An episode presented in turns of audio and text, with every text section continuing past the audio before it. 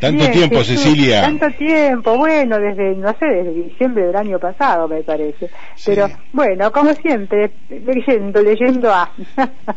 Vos sabés que pensaba, justamente por la lectura que estoy teniendo esta semana, en la comunidad lectora, ¿no? Que es una.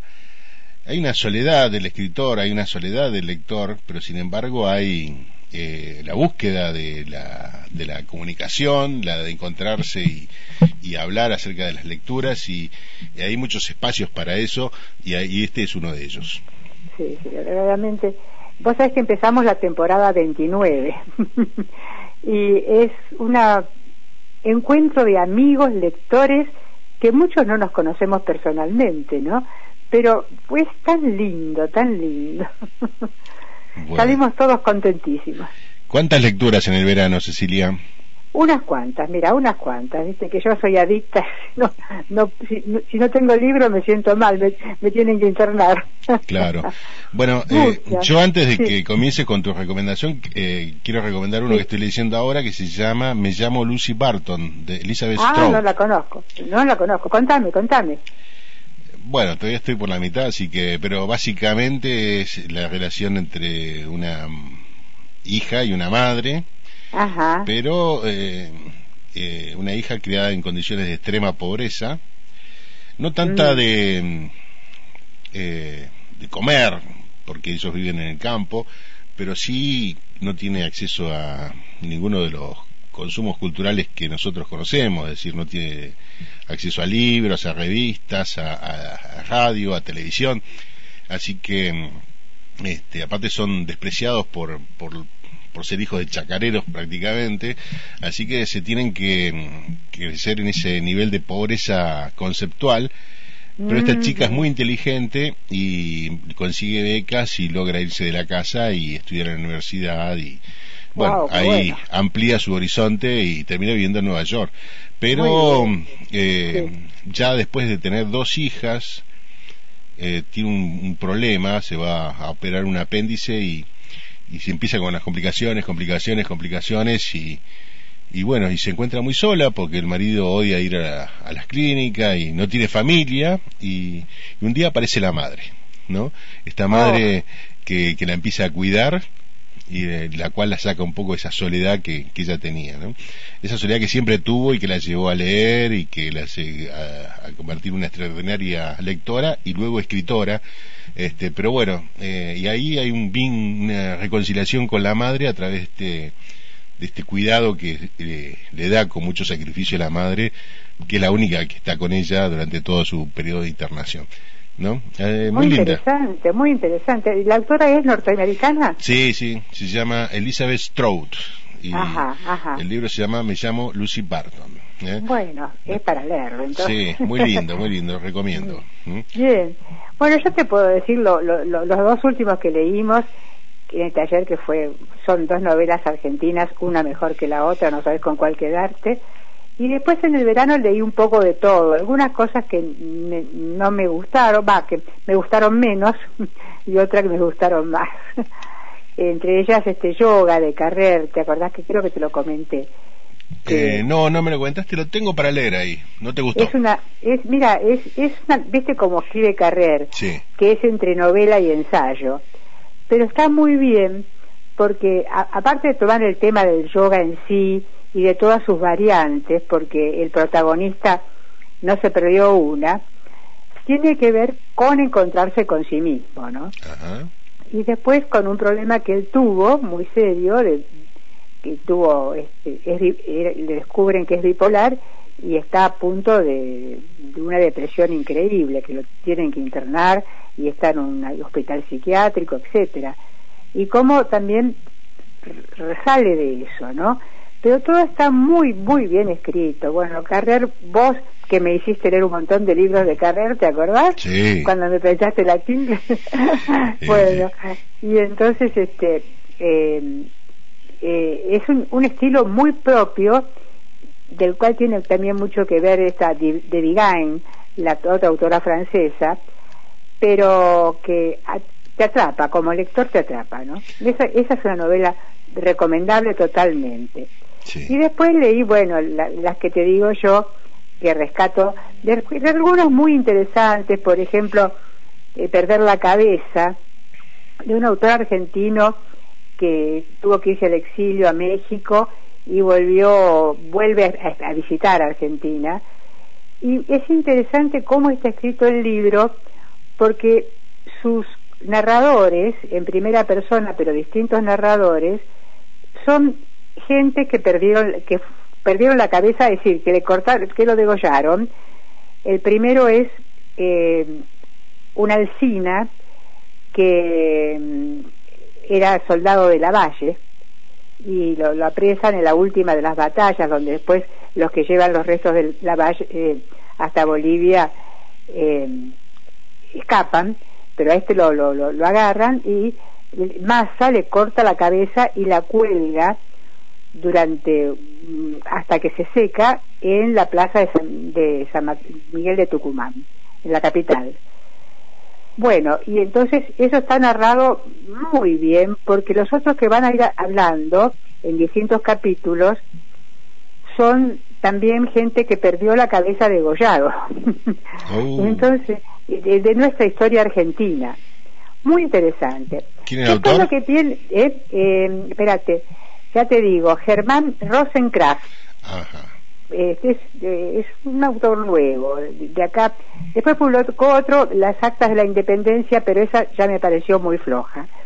Pero esta está, yo creo que aprovechando la oportunidad, no, no viene al caso, me parece, intercalados con un muchacho que en la década del 70 este, está trabajando así con, con los montoneros, creo, de, o, quiere trabajar, y se va de Tucumán con otra compañera, van por separado a Buenos Aires porque saben que lo están persiguiendo eh, desde Tucumán, con Bussi estaba Tucumán en Bussi como gobernador o como interventor, y entonces este eh, lo, lo, lo retienen un poco esperando el momento en la Biblioteca Nacional, en un sótano de la Biblioteca Nacional. Bueno, y después a él lo apresan y finalmente después de 10 años preso lo liberan. Pero lo que voy es que eh, la única conexión que tiene este muchacho con todo lo que se va narrando, que se narran así intercalados las dos historias, es con que descubre en ese sótano de la biblioteca una carta de la mujer que había amado a Alcina y que eh, va toda la, se sienta todo, todo el día mirando la cabeza en esa pica que está en la plaza de San Miguel de Tucumán. Bueno, muy bien escrita, yo te digo, la parte de la historia argentina me parece perfecta. La otra está un poco puesta con calzadores, ¿viste? Pero bueno, está muy bien. Seguimos hablando de perder la cabeza, ¿no? Perder la cabeza, perder bueno, la cabeza. que anote. Perder la cabeza de Germán Rosenkratz. Y la otra es Yoga de... Eh, Manuel Carrere. Manuel Carrere, bien. bien. Y después las dos que te digo, que es para hacer una columna sobre ellas en particular. La haremos, Es este, Las primas de Aurora Venturini. Uf esa novela te digo que decía eh, un crítico, creo que es, es un cachetazo a la literatura argentina contemporánea, porque es un estilo totalmente nuevo que nunca habíamos leído hasta leer a Aurora Venturini y que te sacude. Está entre el grotesco criollo y el esperpento de Valle Inclán, mira, pero tan bien escrita, tan bien escrita, y su narradora, todo en primera persona, es una muchacha que se siente de una familia de minusválidos, todos, y ella es la menos minusválida o la menos incapacitada porque solo tiene dislalia. Pero al mismo tiempo, eh, la catarsis de todo eso es la pintura y se hace una célebre pintora. Y todo cantado de su punto contado de su punto de vista. Que aparte ella no sabe ni hablar, le dicen que es disminuida por eso, y cómo va aprendiendo a través del diccionario. Mira, es una maravilla de lectura. Es una novela que tiene sus años. Sí, eh, creo que es del 7. Ella gana el concurso de página 12 con un jurado que entre otros tenía a Guillermo Sacomano y a Juan Ford Y cuando lee la novela y la, la, la, que percepción, la, viste que hay en los concursos tan grandes, hay gente que selecciona antes y les deja los 10 mejores al jurado. Entre ellos estaba Mariana Enríquez, que él había descubierto a esta mujer. Y bueno, cuando el jurado la eh, decide que esta novela tiene que sacar el primer premio, abren el sobre y se encuentran con que la autora es una señora de 82 años. ellos pensaban que era una adolescente la que escribía. No. Y ahí después se hace famosa este Aurora Venturini, un personaje especialísimo, especialísimo. Bueno, vamos a hacer una columna especialmente con este tema. Sí, sí, sí. Y después la otra que trabajaron en el taller, ¿cuál era? Bueno, la última que es la de Federico Falco, Los Llanos. Una novela recomendadísima. Mira, leer esta novela para mí significó darle las gracias a los premios literarios. Sí. Porque este salió semifinalista de la conexión de anagrama, bueno, de, el premio Herralde. No sé quién ha, salido el finalista porque ganarle a esa novela lo dudo. Pero es un, un estilo totalmente nuevo. Yo no lo había leído antes en nuestra literatura. Y que es una novela donde no pasa nada y pasa de todo. Y un poco lo que vos decías de los lectores, hay, hay un trabajo del lector asociando las cosas que va encontrando que son muchas historias, muchas reflexiones, muchos, eh, ¿cómo te diré?, talleres de escritura, te enseñan cómo escribir, y con un vocabulario y una riqueza en todo, mira, que te digo para otro, para otra columna, para otra columna. Así que fue una una linda temporada de lectura. yo ah, em, mm, leí recientemente Catedrales de Marcela Piñeiro. Ah, sí, yo la había leído el año pasado, sí. ¿Qué te pareció? Me pareció demasiado dura, te digo la verdad. Este, como que hay demasiada truculencia. Se podría haber dicho cosas con menos truculencia explícita. Se nota, lo que el lector lo descubriera. Se nota que es este profundamente eh, como diríamos, a favor del aborto, ¿no? Sí, sí, este, sí, sí, De hecho, más, que a favor más que a favor del aborto, porque acá el aborto de la chica y la muerte de la chica sí, pasa un poco inadvertido. A ver, a mí lo que me molestó un poco es que ella, eh, ella sabe, todos sabemos que ella es así, este, este, que tiene ese pensamiento, pero el, el malo, malo, malo, malo es el pues, justamente el, que es este antiabortista, eh, ¿no? Los malos. Y los buenos son, o sea, es muy maniquea. muy maniquea, muy maniquea.